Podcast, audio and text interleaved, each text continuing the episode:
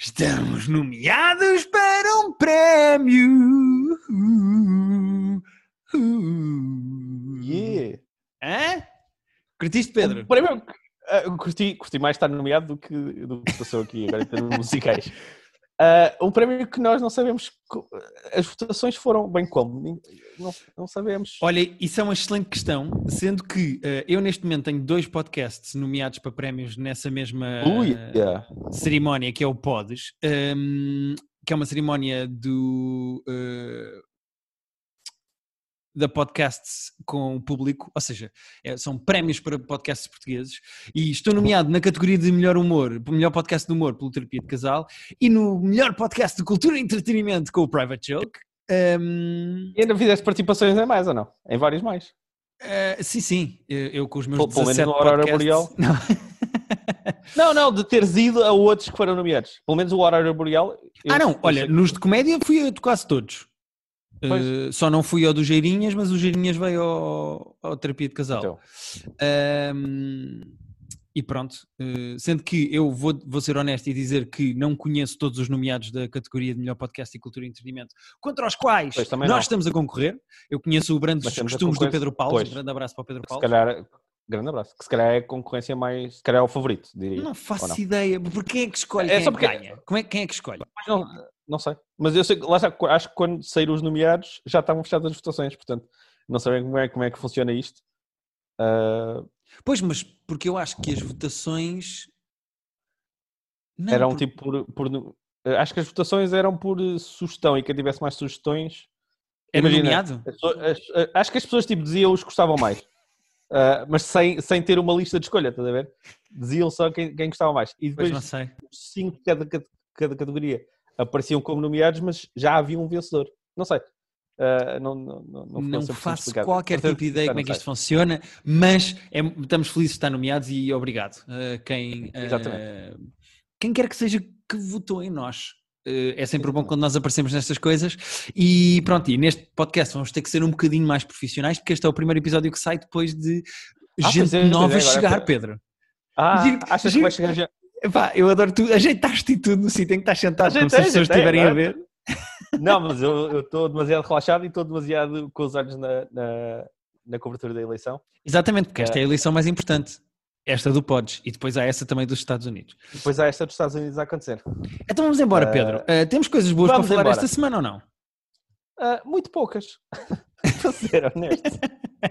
Podemos falar da Ah. estreia, da estreia da semana. e que Ah, de sim, certeza que essa está toda é- a gente a falar isso. E Que ainda- é, voltou a personagem mais inútil, mas mais fofinha da história da televisão. é muito fofo. É muito fofo. Baby Mas é Yoda. muito inútil. Ah, Repara, o Baby Yoda como- tem tanto de inútil como de fofo. Não tem, é, é tipo o grau máximo dos dois. Acho que a Rita vai te querer dar um caldoço eh, por estás a dizer obscenidade. Eu pensei que ela estava-se a revoltar com as obscenidades que estavas a dizer. Ah, é infinitamente fofo. Ah, e, e e quando não faz barulhinhos, então, ainda é mais fofo. Quando não faz aqueles. Oh. Sendo que eh, eu tenho. Ai, a Rita está a tirar coisas ao ar. Desculpa ter falado do Baby Yoda. Desculpa, Sendo que, eh, isto só para falar um bocadinho mais a sério, voltou a segunda temporada de Mandalorian, eh, que apesar de estar na Disney Plus, vai sair um episódio por semana, ou seja, vai ser eh, uma série semanal, não é como aquelas de binge watching Netflix e HBO em que sai Mas já a, prim- a primeira, a primeira foi assim também. A primeira também, sim, sim, sim. Acho que é. Um, e continua a história da primeira temporada de um de um Mandalorian, basicamente é isso que ele é, um, com o seu amiguinho Baby Yoda, que serve para gags e memes, que é para isso que serve Não, o e- e ele- bebê. Neste episódio ainda foi menos importante, se calhar, do que na primeira season. Ele para a este season, episódio aparece quatro que vezes. proteger- Sim, é que é- neste episódio ele aparece quatro vezes e as quatro Yeah. vezes que aparece é para ser fofo, só. Olha que Sim, fofinho, está na moto se- a apanhar na cara, olha que fofinho, eles vão está começar a porrada e ele particularmente em escondeu-se. Exato. Mas Não, é que neste aqui nem sequer há ninguém atrás dele. É que nos outros havia gente que queria roubar o Baby Yoda, queria raptar, queria. eh, Andavam atrás do. Baby Yoda. Aqui não, ele pode deixar o Baby Yoda na moto e andar à luta com Sabe, dragões. Isto pareceu muito. Pá, lembrou muito um jogo de vídeo, porque tipo, começa com o gajo a ir a um sítio, nesse sítio dizem, ah, não, tens que ir falar com aquela pessoa. Parecia uma side quest de um jogo de vídeo, em que tipo, tá- tens a história principal e de repente ah, tenho que ir matar este bicho, que alguém me Mas para matar. Todos os episódios, e isto, repara nisto, isto é a maior força de Mandalorian, mas eu acho que também é um defeito. Para mim, não para o público-alvo da série, que é basicamente miúdos e adolescentes, mas Sim. a série, os episódios são sempre iguais. Ele chega a um sítio, precisa de uma coisa, encontra uma personagem que eh, lhe pode dar acesso, mas ele tem que ajudar. Ele ajuda essa personagem muito e no fim tem mecânico. acesso. É sempre a mesma coisa, sempre. É. Eh, e eu acho que isso serve para, da mesma maneira que se calhar o Panda e os Caricas, os episódios são sempre formulaicos porque são sempre iguais. Eu acho Temos que isso serve. pouco, por acaso, mas temos discutido pouco o Panda e os Caricas neste Pois é, pois é, mas eu ainda não acabei esta season, em quando- não me estragues o final porque eu acho que o Panda recebo, morre. recebo DMs a dizer, eu recebo DMs às vezes pessoas a dizer, vocês nunca falam do Panda e os Caricas e aquele episódio. Hum, epá, é, é super episódico e eu, e eu levei-me ao engano pelo final da primeira temporada, porque o final da primeira temporada começa a ter um bocadinho de narrativa com o vilão e não sei quê, e agora começa a segunda temporada e eu, ok, será que vamos ter outra vez? Não, não, não, não, não, é tudo igual. É episódico, é coeso, mas repetitivo e é infantil. isso. É, uma série meio infantil, mas Ah, boa, bem feita. Sabes, é, pá, pá, é muito bem feita. E, e pá, este episódio, de boa realização, efeitos, efeitos, efeitos especiais em televisão é uma cena que não é fácil porque é muito caro. E, Sim. e, tipo, ótimos aqui. Sim, mas se alguém Ah, tem dinheiro é a Disney, não é? Pois. Eu acho que para esta série se tornar realmente interessante, que, eu, que se calhar não, não é o objetivo, portanto somos nós a sonhar, ah, temos que perder o Baby Yoda. Temos que ir, tipo, o Baby Yoda não pode... Porque assim, o Baby Yoda é intocável. Ele nunca vão matar o Baby Yoda. Não, o Baby Yoda e o, e o Mandalorian nunca Pois, vai mas acontecer repara- absolutamente nada àqueles gajos. mas ele tem que ter outro amigo, ou outro companheiro, companheira, seja o que for, que seja vulnerável e que nós tenhamos medo que ele perca, que ele tenha que fazer algum sacrifício para continuar a viver. Porque o Baby Yoda, tipo, é, tipo é, tem, estar com a estrelinha do Super Mario, tipo, é untouchable. Nem é isso. Sabes que eu estava a ver aqui com a Rita e com uma amiga da Rita, eh, que também é minha amiga, não sei porque é que disse que era da Rita, mas pronto, eh, que era do trabalho da Rita. E nós estávamos a ver o episódio e eu disse isto que é, os episódios são su- super formulaicos, são sempre iguais e ela fez uma comparação engraçada, até porque o público da comparação dela é o mesmo público do, da série Mandalorian. Ela diz, é, isto é tipo os livros da aventura, que é, Sim. são sempre os mesmos personagens, que têm sempre as mesmas características, que vão numa aventura, no fim acaba e tu podes ler o livro, os livros pela ordem que quiseres. Sim, sim. Eh, isto é uma aventura no espaço. Continua a ter o seu lado western, continua a ter eh, atores convidados, epá, super Não, interessantes. fixe, é, o o Mas é- foi esta semana. Mas é, é, é, é, epá, é é infantil. Eu não me sinto o público do, do Mandalorian, sabes? Eu acho o Baby Yoda fofo É. e gosto de ver a série, mas eu não me eu sinto que aquilo não é bem para mim. Eu acho que falta a criança que devia É. estar na, na divisão e eu, eu sou tipo o pai que está a ver a série com a criança. Não, a É série não é para mim. Eu? Eu gostava que houvesse mais stakes, né? eu gostava que as, eh, arriscassem mais, mas... Sim. Eu acho que falta é- no universo do Star Wars, e corrige-me se eu estiver errado, porque tu és mais fã do universo do Star Wars do que eu. Eu acho que falta no universo do Star Wars uma cena para adultos. Tipo, uma Não, cena tipo um- com violência, com. Falta, falta, um, falta um Star Wars R-rated, que é tipo, ok, vocês cresceram a ver isto e agora são crescidos, então peraí que Exato. agora vão ver. Porque vai é haver aqui umas coisas realmente meio- tropadas. Exato, exato, porque é sempre tudo meio eh, fantasia, mas fantasia meio adolescente e tu és o, o, o, o, o, o, The One e vais proteger toda a gente. É, Os se bem bons, que... são, Diz isto, desculpa. os bons- os bons são bastante bons, os maus são bastante maus. Ah, eles tentam pôr algumas nuances às vezes, mas nunca Sim, é meio cartoonish, como não eles é? acham. É, não tem tanta nuance como eles acham, mesmo com esta história do da Ray e do. Como é que ele se chama? Falta-me o nome do. Kylo Ren. O Kylo Ren. ah, eu acho que tem menos nuance do que eles achavam que estava a Atenção que ainda não vi o último filme. Ah, falta- tu não viste o último filme? Se- Sério, seja, mas já percebeste Falta... Sim, sim, sim. que eles querem que o gajo seja mau e não seja mau ao mesmo tempo.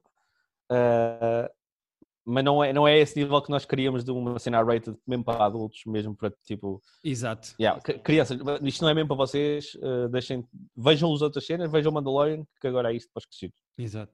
Eh, E E não queria só e não dizer, spoiler alert, Não spoiler porquê. alert, vou fazer um spoiler, vou fazer um spoiler, spoiler alert, saltem para o próximo, aqui na descrição do episódio tem o timing do próximo tema que vamos falar, saltem para o próximo tema, vou fazer um spoiler, spoiler alert, aqui vai. Aquele gajo no fim é o Boba Fett. Portanto, é engraçado uh, ver o universo dos filmes do Star Wars entrar com mais Sim, sim, força é, é, do claro, Mandalorian e aquilo ser de facto o Boba Fett conhecidíssimo dos filmes do Star Wars é interessante, acho eu. Deixa eu ver o que é que eles vão fazer com ele. Um, Assim. Estou curioso também. é ver o que é que vem dali.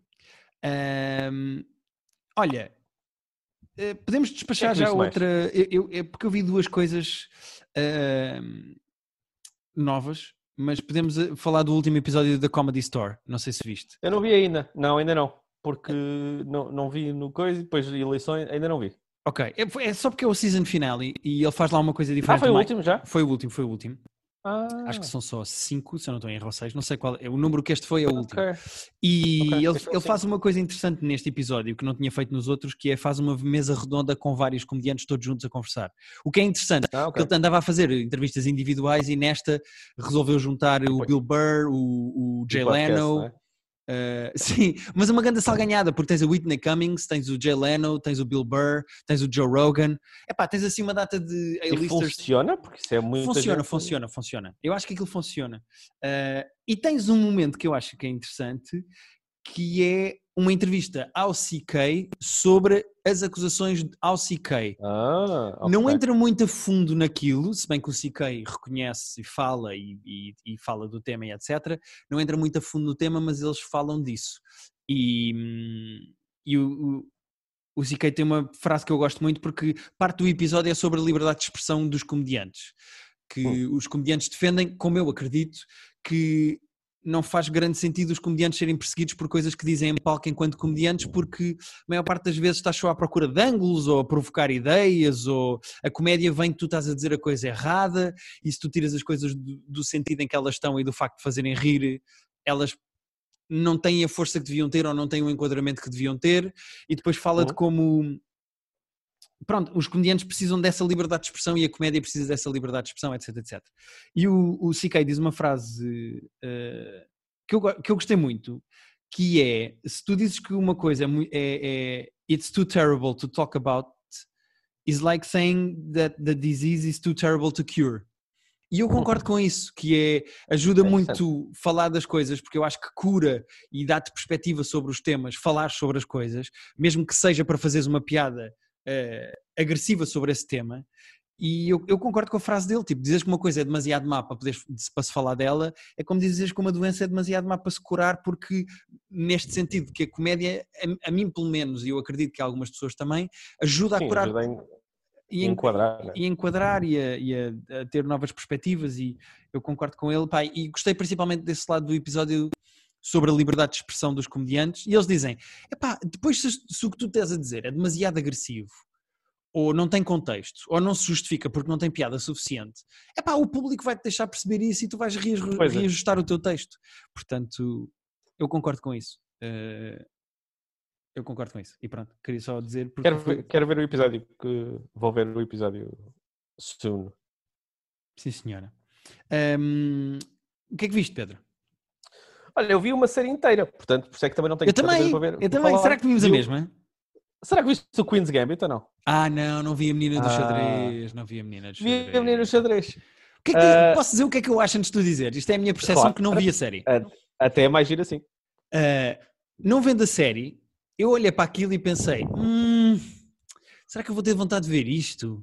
Ah, vi o trailer, não puxou por mim, fui ver o cast, não puxou por mim, a história do género, ok, isto tem potencialidade para ser interessante, mas não achei grande graça, e de repente É, toda a gente começou a falar da série, a dizer que era a nova cena da moda, toda a gente a dizer bem da série, melhor É, série que está eh, disponível agora, e eu ainda fiquei com calma menos nessa vontade. hora. não, como se diz na minha terra, muita calma nessa hora.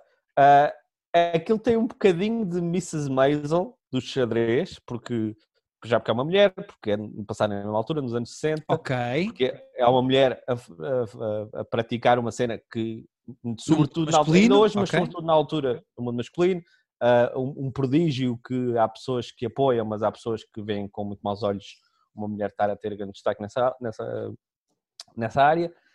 Ah, por outro lado, é o Mrs. Maisel com menos charme e menos graça e menos piada e um bocadinho mais sombrio, porque a miúda, tipo, ela aprendeu a jogar xadrez no orfanato porque os pais morreram e ela foi criada num orfanato fodido onde lhe davam umas drogas estranhas. Ela começou a Uhum. jogar xadrez com, com ah, então é doping. Se lhe davam umas drogas e ele joga bem xadrez, isso é doping. Uh, uh, há, há um bocado de doping, porque além de haver. Uh, Toda a gente se droga imenso, não é? Toda a gente diz que a série tem imensa droga.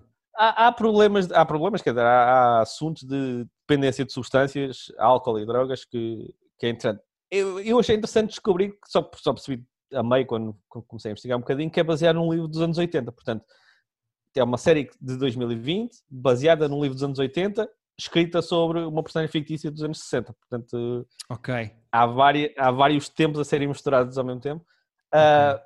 assim, a, série, a série é divertida. A série uh, é um bocadinho Mrs. Maisel e é um bocadinho Rocky 4, porque ela depois vai para a Rússia combater contra os russos okay. e é uma estrela do xadrez e os russos uh, a apoiar os russos, mas depois começam a achar engraçada a miúda estar a. Pá, eu adoro tu dias Mrs. Maisel com Rocky 4. É a descrição perfeita. Eu acho que, é assim, se, disse, se, alguém me dissesse isso, eu ia ver imediatamente, achar que era a melhor coisa que já foi feita, porque o filho da Mrs. Maisel com Rocky 4 uh, é, é, tudo o que eu quero na minha vida. Mas aconselhas? Achei... Achas, achas que vale a pena eu ver? Eu, eu acho que tu não vais querer dar 7 horas àquilo. Ok. E, e por um lado, eu acho que aquilo podia ser contado em duas horas num filme.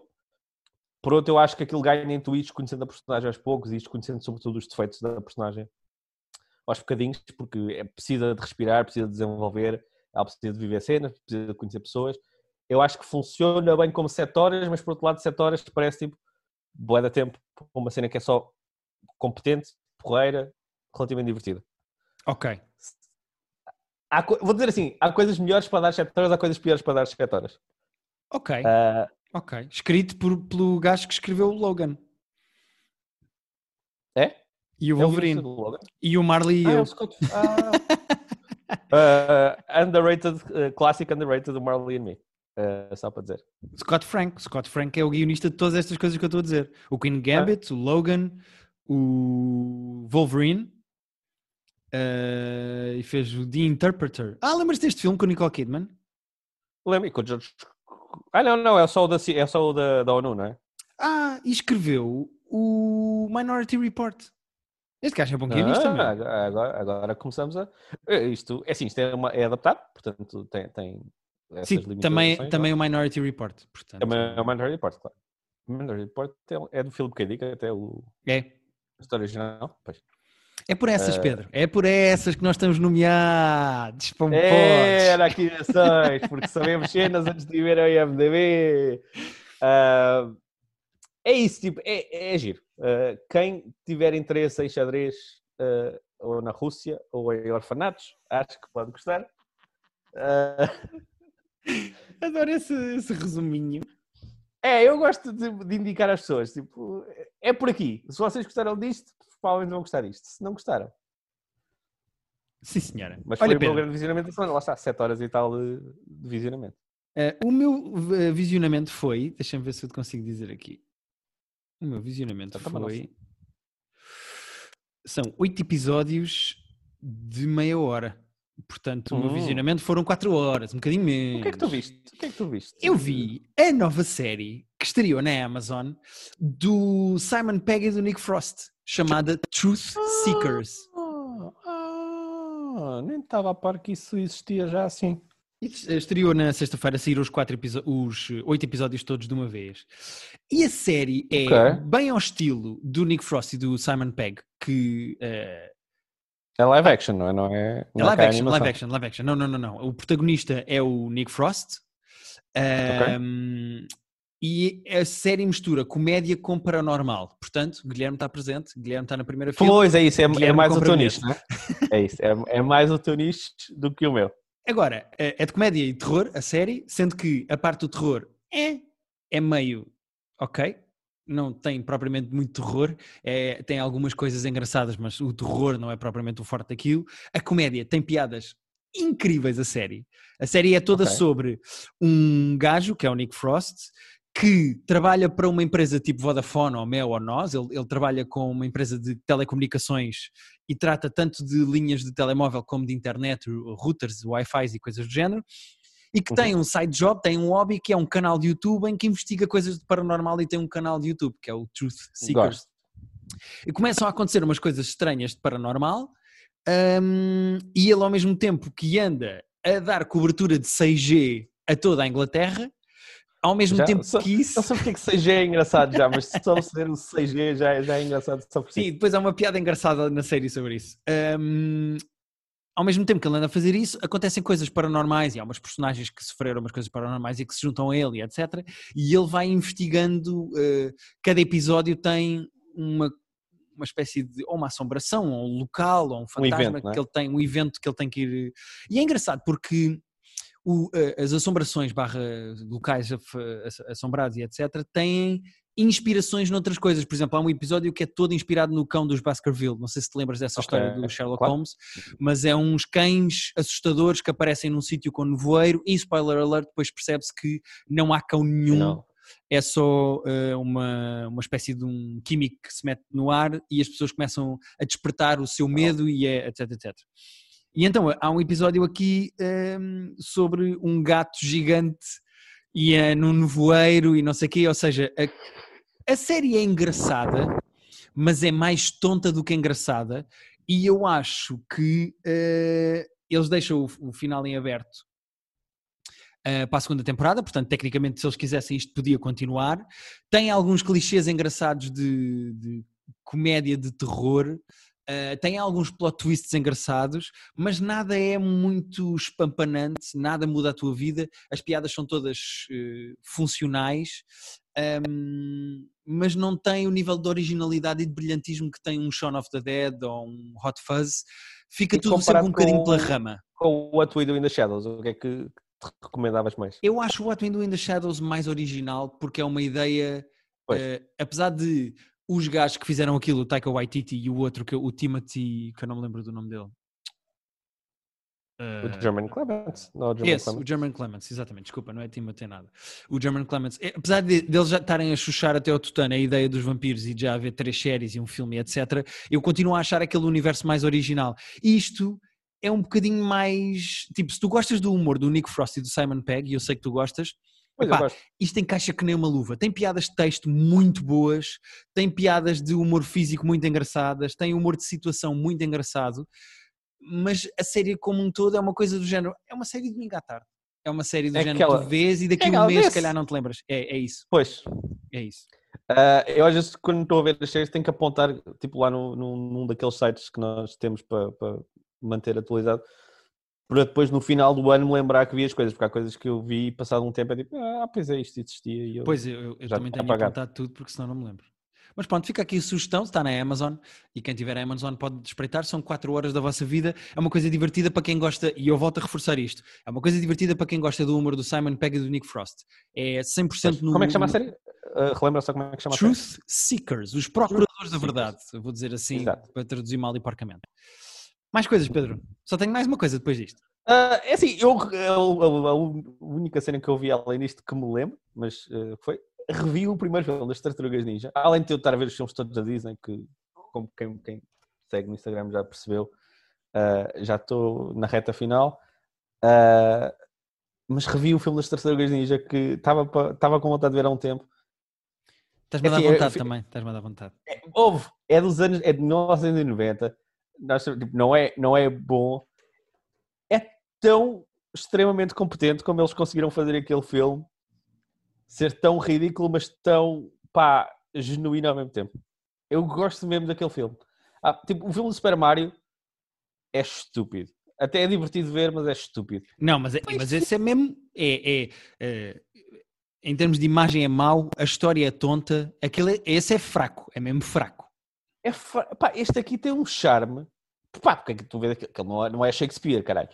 Mas, pá, a relação, tipo, a relação do, do Rafael com os outros está muito fixe, porque ele, obviamente, são, são os amigos, mas Ele afasta-se, não é? E depois é raptado. ele afasta-se, exatamente, ele depois é qua- quase que o mata, os gajos ficam na merda quando estão lá Para, eu naquela não me lembro o que é que equipa. fiz ao Lembras-te daquela mês, mas eu lembro-me do primeiro filme das Tartarugas Ninja. Eles depois Eu vão não- àquele não armazém onde ele está preso. Ah, não, o, quem está preso é o Splinter. Ele, eles, o, Rafael está sempre com eles, tirando É quando.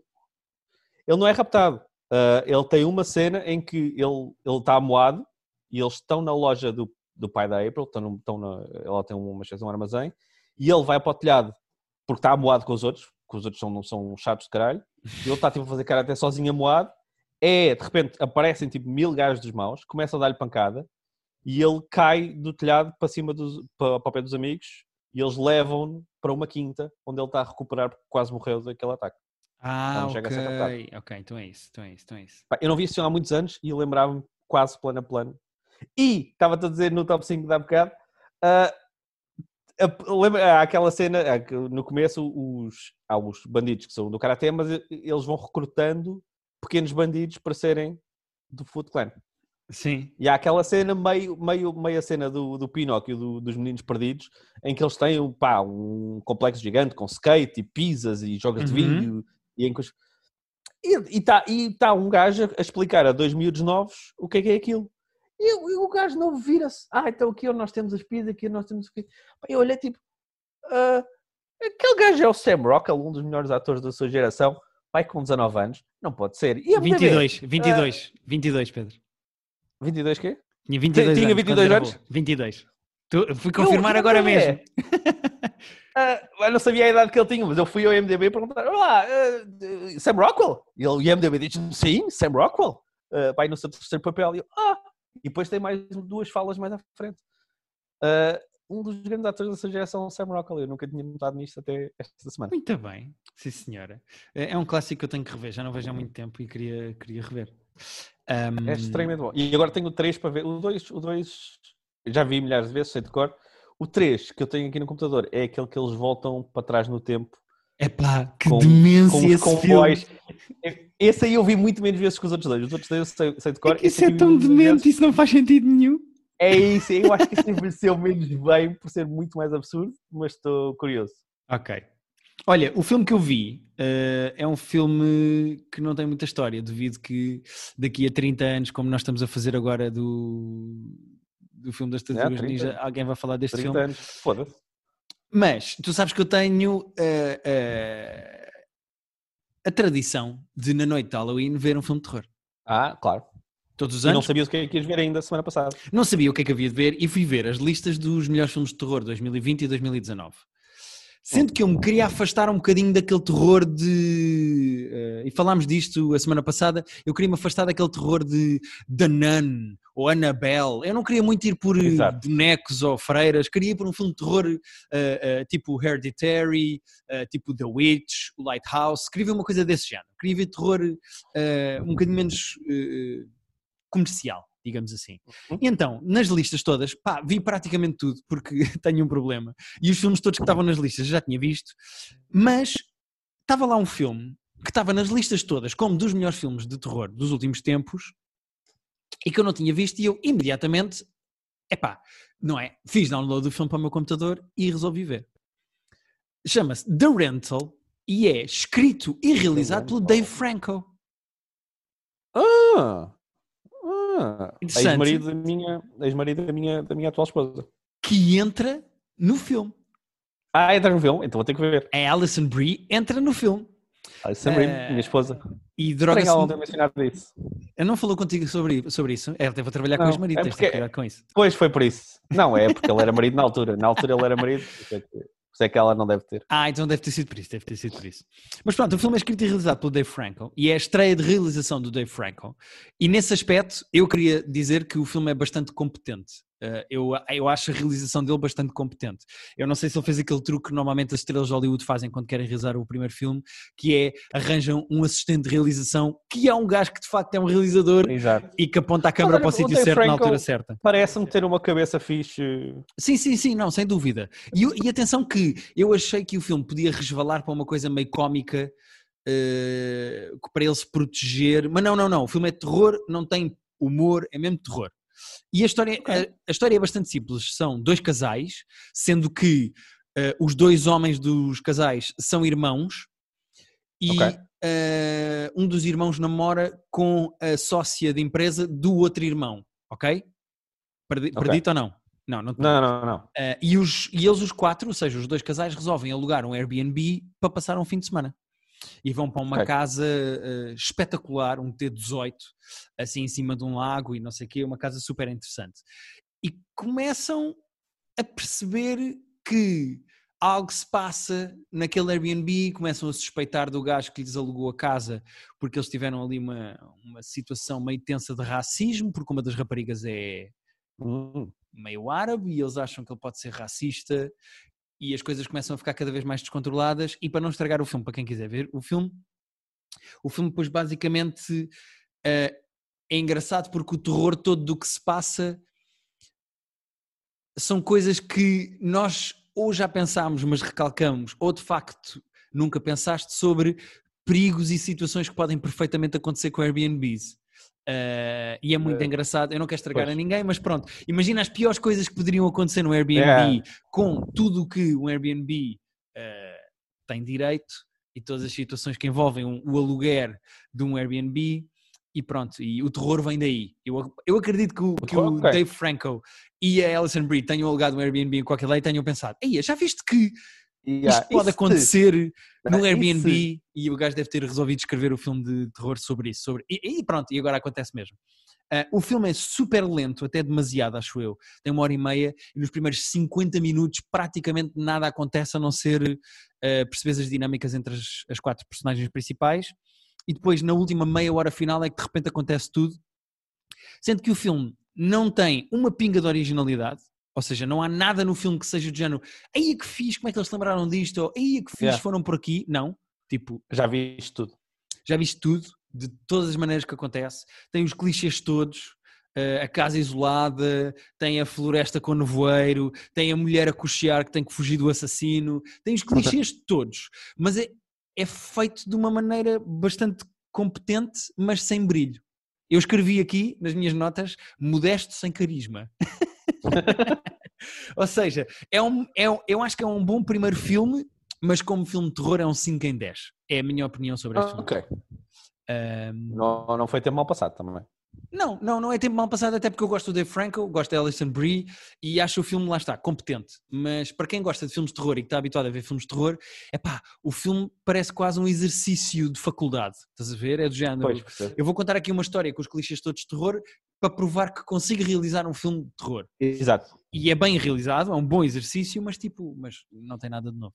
É só competente. Ah, e chama-se The Rental. The Rental. Pronto. E por falar em filmes de terror, Pedro, sendo que já não temos mais nada para falar esta semana, o que é que tens aí de resultados das eleições? Como é que estamos? Ah, acabaram de dar o main ao Joe Biden.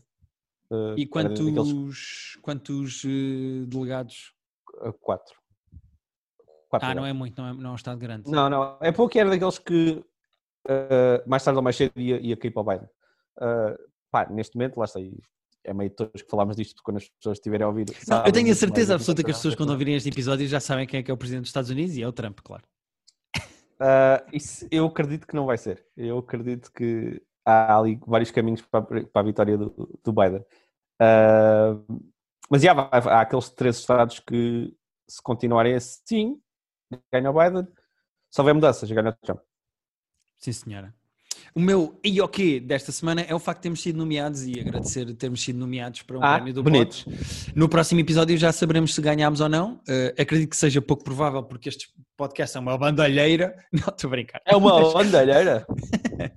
Mas, Não, mas, eh, queríamos o, agradecer o a nomeação. porque- é o, o Brandos Costumes é o que eu conheço mais. Acho que é o mais famoso, pelo menos dos O dos Brandos também. Costumes, do Pedro Paulos, eh, e aqui faço, eh, I'm opening the case para as pessoas votarem, eh, para quem quer que seja que decide, decidir se calhar Sim, os votos Brandos já, já foram, por isso. Sim, mas será que é aí que se decide? Não há outras pessoas a decidir? Ninguém sabe.